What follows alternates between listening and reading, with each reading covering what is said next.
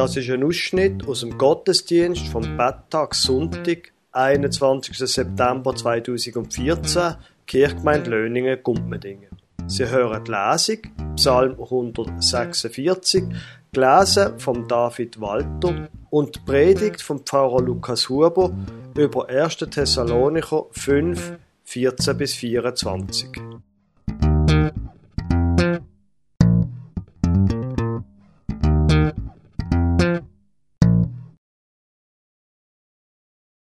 Der heutige Lesungstext steht im Psalm 146, Vers 1 bis 10. Halleluja, lobe den Herrn meine Seele. Ich will den Herrn loben, solange ich lebe, und meinen Gottlob singen, solange ich bin. Verlasset euch nicht auf Fürsten, sie sind Menschen, die können ja nicht helfen. Denn des Menschen Geist muss davon, und er muss wieder zu Erde werden. Dann sind verloren alle seine Pläne. Wohl dem, dessen Hilfe der Herr Jakobs ist, der seine Hoffnung setzt auf den Herrn, seinen Gott, der Himmel und Erde gemacht hat, das Meer und alles, was darinnen ist, der Treue hält ewiglich, der Recht schafft denen, die Gewalt leiden, der die Hungrigen speiset. Der Herr macht die Gefangenen frei, der Herr macht die Blinden sehend, der Herr richtet auf, die niedergeschlagen sind. Der Herr liebt die Gerechten, der Herr behütet die Fremdlinge und erhält Waisen und Witwen, aber die Gottlosen führt er in die Irre. Der Herr ist König ewiglich, dein Gott Zion, für und für, Halleluja. Vor der Predigtextordnung werden heute ein paar Vers vorgeschlagen aus dem ersten Thessalonicher Brief, ein Brief von Paulus. 1. Thessalonicher 5, ich lese Ihnen Vers 14 bis 24. Da schreibt der Paulus im Namen von sich selber und von seinen Mitstreitern, die mitschreiben an dem Brief. Wir ermahnen euch aber, liebe Brüder, weist die Unordentlichen zurecht, tröstet die Kleinmütigen, Tragt die Schwachen, seid geduldig gegen jedermann. Seht zu, dass keiner dem anderen Böses mit Bösem vergelte, sondern jagt alle Zeit dem Guten nach, untereinander und gegen jedermann. Seid alle Zeit fröhlich, betet ohne Unterlass, seid dankbar in allen Dingen denn das ist der Wille Gottes in Christus Jesus an euch. Den Geist dämpft nicht, prophetische Rede verachtet nicht, prüft aber alles und das Gute behaltet, meidet das Böse in jeder Gestalt. Er aber, der Gott des Friedens, heilige euch durch und durch und bewahre euren Geist samt Seele und Leib unversehrt, untadelig für die Ankunft unseres Herrn Jesus Christus. Treu ist er, der euch ruft. Er wird's auch tun. Liebe meint, die Vers stehen am Ende vom Brief, wo der Paulus da schreibt. Und wie Sie gemerkt haben, es ist wie eine Art Auswahlsendung. Am Schluss vom Brief noch so einfach ein paar, ein Rundumschlag. Eine Auswahlsendung an Sachen, die die Gemeinde soll tun. Der Dank, Buß und Betttag, das scheint ja auch irgendwie so etwas wie eine Auswahlsendung zu sein. Danke, Buß tun, beten, doch hier mir jetzt nicht einfach so drauf, dass die Sachen miteinander zusammenhängen. Und der Text vom 1. Thessalonicher Brief, da ist in dieser ganzen Auswahlsendung manchmal auch ein bisschen merkwürdig. Seid alle Zeit fröhlich, also ehrlich. So durchgrinsende Menschen, Leute, die immer gut drauf sind, die machen mich immer ein bisschen nervös. Und ich habe dann immer den Eindruck, haben die jetzt gerade ein Hirnwäsch hinter sich? Was ist da eigentlich los? Seid alle Zeit fröhlich, also ehrlich. Andere Sachen finde ich viel leichter zu verstehen. Wenn es dort zum Beispiel heißt, seid dankbar in allen Dingen, denn das ist der Wille Gottes in Christus Jesus an euch. Sieget dankbar in allem, was euch passiert. Je älter das ich wird, desto mehr kann ich mit dem mitgehen. Sieget dankbar in allem. Dankbarkeit, das ist nämlich eine Haltung, eine Grundhaltung vom Leben. Es ist nicht ein Gefühl. Das fängt schon an bei den Kleinen. Wir bringen ja schließlich den Kindern bei, sag bitte Dankeschön. Wie heißt es bitte? Danke sollen sie lernen sagen und sie müssen sich nicht gut fühlen dabei. Es ist eine Frage vom Anstand, wenn man das Brot übergereicht bekommt, dass man Dankeschön sagt. Für Dankbarkeit, da braucht es nicht großartige Gefühle. Dankbarkeit ist eine Haltung. Dankbarkeit ist, könnte man sagen, das Gegenteil von Misstrauen. Misstrauen, wo sagt, ah, was will der von mir? Der will mich doch nur über den Tisch ziehen. Oder, ah, der neue Auftrag da, das wird sicher rote Zahlen geben. Oder, uh, die Krankheit, das wird sicher übel ausgehen. Dankbarkeit ist anders. In der Dankbarkeit, da verlone ich quasi innerlich meine eigene Welt. Weil, wenn ich nicht dankbar bin und wenn ich es gar nicht nötig habe, wenn ich alles selber kann, dann muss ich ja auch nicht niemandem dankbar sein. Mir selber muss ich ja nicht Danke sagen. Wer alles selber kann, muss nicht dankbar sein. Dankbarkeit ist das Gegenteil vom Unabhängigsein. Dankbarkeit anerkennt, da gibt es Sachen außerhalb von meinem Leben, da gibt es Sachen, wo ich keinen Einfluss drauf habe. Da gibt es noch etwas anderes. Da gibt es eine größere Macht über mir. Und wenn das Gefühl, dass ich nicht alles allein kann, wenn das Gefühl dann die Dankbarkeit ist, dann steht hinter dem Gefühl das Bewusstsein, die Macht, wo außerhalb von mir ist und Einfluss auf mein Leben hat, die Macht ist eine gute Macht. Gott ist ein guter Gott. Das ist die Voraussetzung von der Dankbarkeit.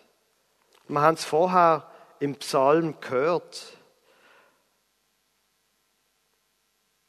Lobe den Herrn, meine Seele, ich will den Herrn loben, solange ich lebe und meinem Gott Lob singen. Wohl dem, dessen Hilfe der Gott Jakobs ist und so weiter und so fort. Das, wo mir passiert, das wird bestimmt vor Gott und der Gott ist gut. Darum lohnt es sich, Gott zu danken. Jetzt muss man da aufpassen. Dankbarkeit ist nicht das Gleiche wie positives Denken. Positives Denken sagt, es kommt gut, es kommt gut, es kommt gut, es ist alles gut. Und man schwätzt sich das Tag und Nacht ein. Dankbar sollen wir sein, sagt der Paulus, in allen Dingen. Mit anderen Worten, es können sehr wohl Sachen in unserem Leben schiefgehen. Es können sehr wohl Schmerzen und Trauer kommen. Aber ich behalte die Haltung von der Dankbarkeit. Weil Gott ist gut, auch in dem Schweren, wo mir zur Zeit trifft. Unser Betttag, der eidgenössische, eidgenössische Dank, und Betttag, ist von seinem Ursprung her kein kirchlicher Festtag. Also Weihnachten, Ostern, Pfingsten, das sind kirchliche Festtage, Viertige. Betttag ist ein staatlich verordneter Viertig. Als Dankbuß und Betttag ist er im Jahr 1848 quasi gegründet worden. Es hat schon früher noch so Betttage gegeben, in speziellen Situationen, in Zeiten der Pest oder anderen Katastrophen. Aber als Dank, Buß und Betttag gibt es den Betttag seit, dem, seit der Gründung vom Schweizerischen Bundesstaat 1848. Kurz vor dieser Zeit hat es einen Bürgerkrieg gegeben, der Sonderbundskrieg. Da haben die Reformierten gegen die Katholiken gekämpft. Und die Behörden haben gesagt, so wollen wir nicht mehr weitermachen. So kann es nicht weitergehen. Und haben dann eben der eidgenössische Dank, Buß und Betttag einberufen.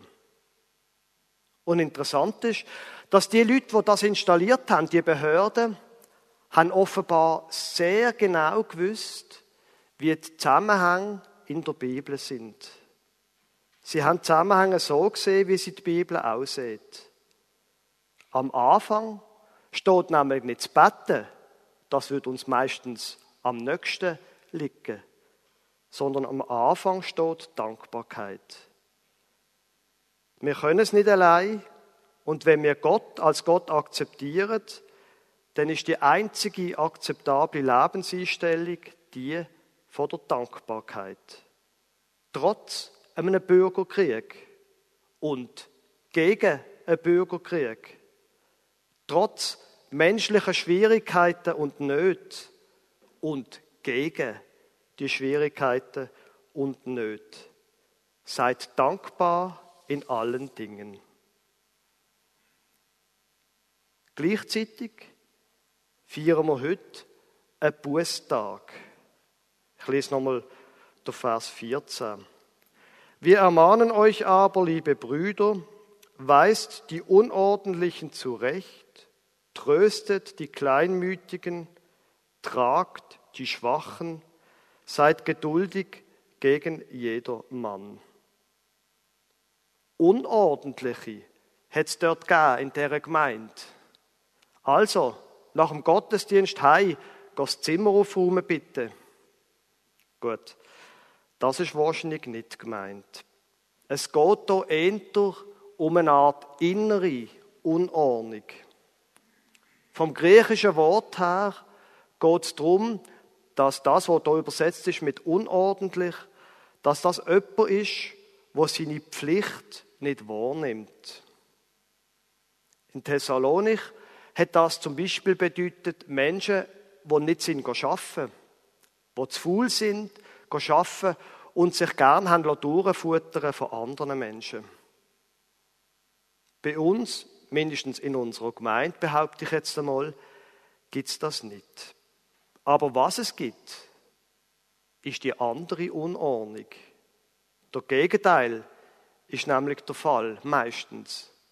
Menschen, die im beschleunigten 21. Jahrhundert viel zu viel schaffen und nicht mehr zur Ruhe kommen.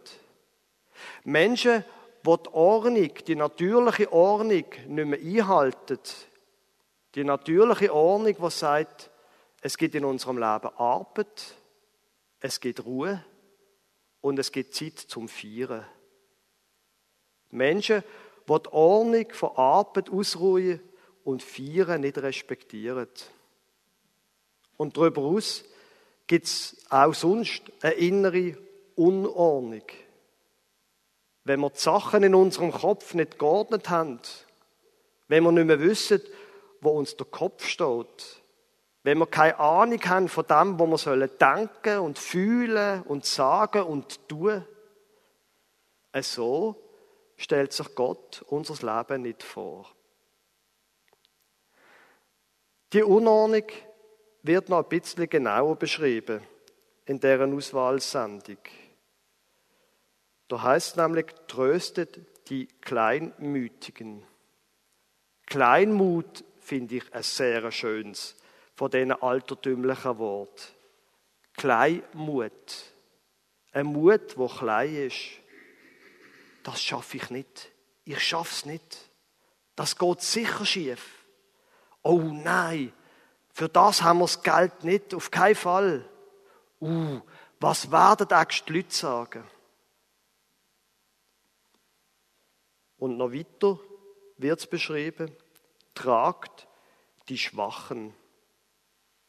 Schwäche gibt es körperliche Schwäche, das kennen wir alle. Es gibt auch die Schwäche vom Alter, überhaupt keine Frage. Es gibt aber nebendran auch die Schwäche im Glauben, wo die Zuversicht und die innere Stärke nicht mehr da ist. Schwache, die mögen nicht mehr mit mit den anderen. Schwache bleiben zurück und belastet die anderen. Heute ist Bußtag. Die Sachen, wo wir es jetzt gerade davon haben, sind auf zweierlei Arten Grund zur Buß. Wenn man nämlich die Sachen an sich selber entdeckt, Unordnung, Kleinmut, Schwäche, dann soll man für sich selber Buß tun dafür. Jetzt, Buß tun ist auch so ein Wort, das sehr missverständlich ist. Buß tun, das tönt so ein bisschen nach sich selber kasteien, so als moralische Tat und wo einen so moralisch abedruckt und klein macht. Wo man müsste sich an die Brust klopfen und immer sagen, oh, ich schlechter Mensch, oh, ich schlechter Mensch. Das ist aber nicht das, was die Bibel davor redet, wenn sie sagt, man soll Buß tun. Jesus zum Beispiel, der redet dauernd von dem. Und es geht bei ihm zu allerletzt darum, dass man sagt, oh, ich schlechter Mensch. Buß da habe ich zum Beispiel am letzten Donnerstag. Da habe ich nämlich einen Gottesdienst im Altersheim. Und es ist genau um den Betttag gegangen. Ich habe quasi den Probelauf von dieser Predigt dort gehabt. Und dann, nachher, nach dem Gottesdienst, bin ich wieder heimgegangen, habe ich wieder heimgehen. Ich bin aus dem Hauptausgang rausgegangen zum Velo und habe gemerkt, oh, das Velo ist weg. Wer hat mir jetzt das Velo gestohlen? Und dann habe ich gemerkt, halt, falsch. Sie sind ja hinten zwischen Hauptstraße und Bahnhof am Teeren. Ich habe ja dort nicht durchfahren und darum bin ich ja am Nordeingang vom, vom Ruhesitz angefahren und habe das Velo dort parkiert. Und ich habe noch mitten auf der Stege auf dem Absatz umdrüllt, bin wieder in das Altersheim rein und zum anderen Ausgang raus, habe das Velo genommen und bin heimgefahren. Das ist Buß tun. Auf dem Absatz umdrüllen und in die andere Richtung gehen. Es ist nicht nötig dass ich sage, oh, ich schlechter Mensch, dass ich mich nicht mehr daran erinnert habe. Sondern es ist darum gegangen, wenn es in die Richtung nicht weitergeht, dann drüll halt um und lauf in die andere Richtung. Das heißt Umkehr. Wer die Sache also an sich selber sieht, drüll um und gang in eine andere Richtung. Weg von dir selber hin zu Gott. Und gleichzeitig ist der Vers auch gerichtet an die Leitung von der Gemeinde. Er schreibt ja da, wir ermahnen euch, liebe Brüder, und damit, gut, sind auch die Schwestern gemeint, das wissen sie ja, dass wenn da Brüder heißt, das ist halt als Griechisch. An die Leitung gerichtet seid ihr, weist die Unordentlichen zurecht, tröstet die Kleinmütigen, tragt die Schwachen, seid geduldig gegen jeder Mann. Da haben wir ja wieder mein Lieblingsstichwort. Seid geduldig gegen jedermann. Und ausgerechnet bei mir, wo Geduld nicht zu meiner Kernkompetenz gehört. Buß tun kann auch für eine Leitung der Gemeinde etwas bedeuten. Und mit Leitung von der Gemeinde, da meine ich nicht nur der Kirchenstand oder das Pfarramt, sondern jede und jede, wo in irgendeiner Form Verantwortung für andere Menschen hat. Schließ die Unordentlichen nicht aus, sondern hilf ihnen zurecht. Tu Buß darüber und gang in die andere Richtung. Veracht die Kleinmütigen nicht, sondern tröst sie und richt sie auf. Lass die Schwachen nicht zurück, sondern trag sie. Du bist ja stark genug. Wir feiern heute Dank, Buß und eben auch Betttag.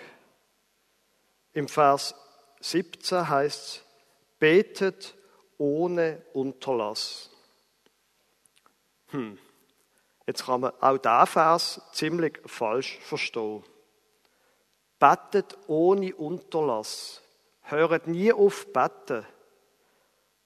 Naja, dann sollte man vielleicht ins Kloster.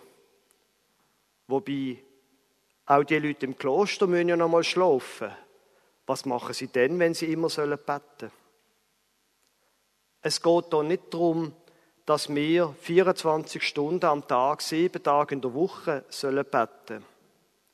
Betet ohne Unterlass heißt, hör nie auf zu beten.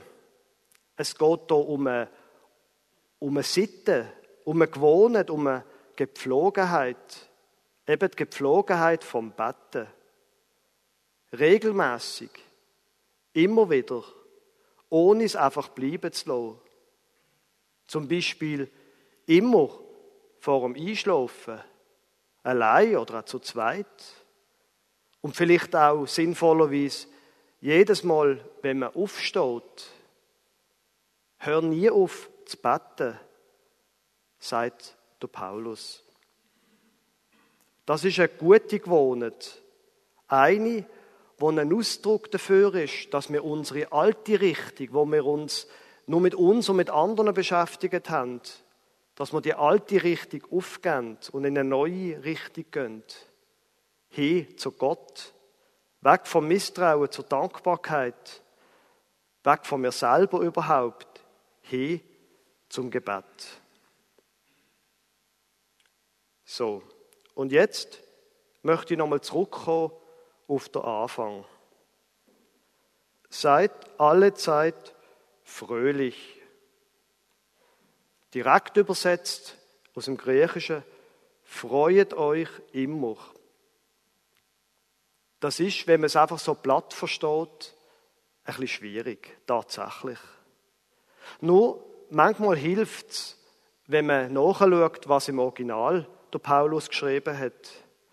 Das Wort, das er braucht, Charein, da hat der gleiche Wortstamm, sich freuen, wie das Wort von der Gnade. Also das, man soll sich jederzeit freuen, hängt mit der Gnade zusammen. Und zwar der Gnade von Gott. Wenn wir lernen, in der Gnade von Gott zu leben. Wenn wir lernen, ihm dankbar zu sein für alles. Wenn wir lernen, umzudrüllen, wenn wir merken, jetzt haben wir uns schon wieder nur um uns selber drüllt. Wenn wir lernen, unser Leben ihm anzuvertrauen, unser Leid ihm zu klagen, unsere Bitten ihm zu bringen, dann glaube ich, haben wir wirklich die Gnade begriffen. Und das kann tatsächlich fröhlich machen. Amen.